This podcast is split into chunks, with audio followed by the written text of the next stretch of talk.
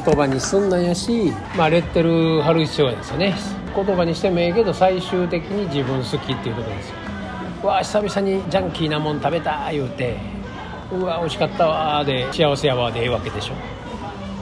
そこでミスドでもマクドでも レッテル貼る必要がないですよね。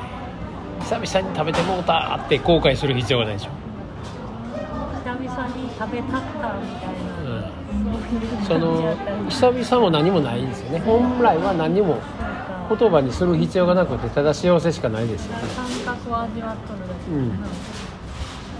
久しぶりのエンゼルクリームやけどその久しぶりもエンゼルクリームも何もないっていう。このただホイップクリームにまみれまみれた俺みたいな。幸せみたいな。だけどそのホイップクリームっていう名前もないです感覚だけです。よ言葉にする必要ないけれども言葉にするんやったら結果自分好きです。よ今日もこの瞬間も幸せっていうだけですよね。だけど幸せって言う必要がないですよ。幸せしかないから。ニヤッとしてるだけです。ようん、だからニヤッとしてるとこだけですよね。こうするとニヤッとするもんしか食わんですよ。あさっきのお母さん定食。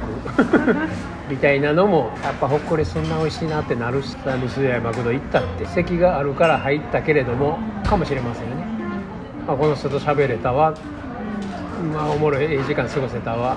でいいわけでしょ。それ食べたもんとかは別にどうでもいい。どこにフォーカスするかです、まあ、マクドの100円コーヒーでこの人と3時間喋れましたわ。でいいわけやし。それをマクドも100円コーヒーも何もいらんわけ。で周りのやつらに文句言う必要もないわけこいつらほんま何食うとんねん。文句言う必要ないわけです。この人と3時間ゆっくり喋れる空間を私が表したっていうだけですからね。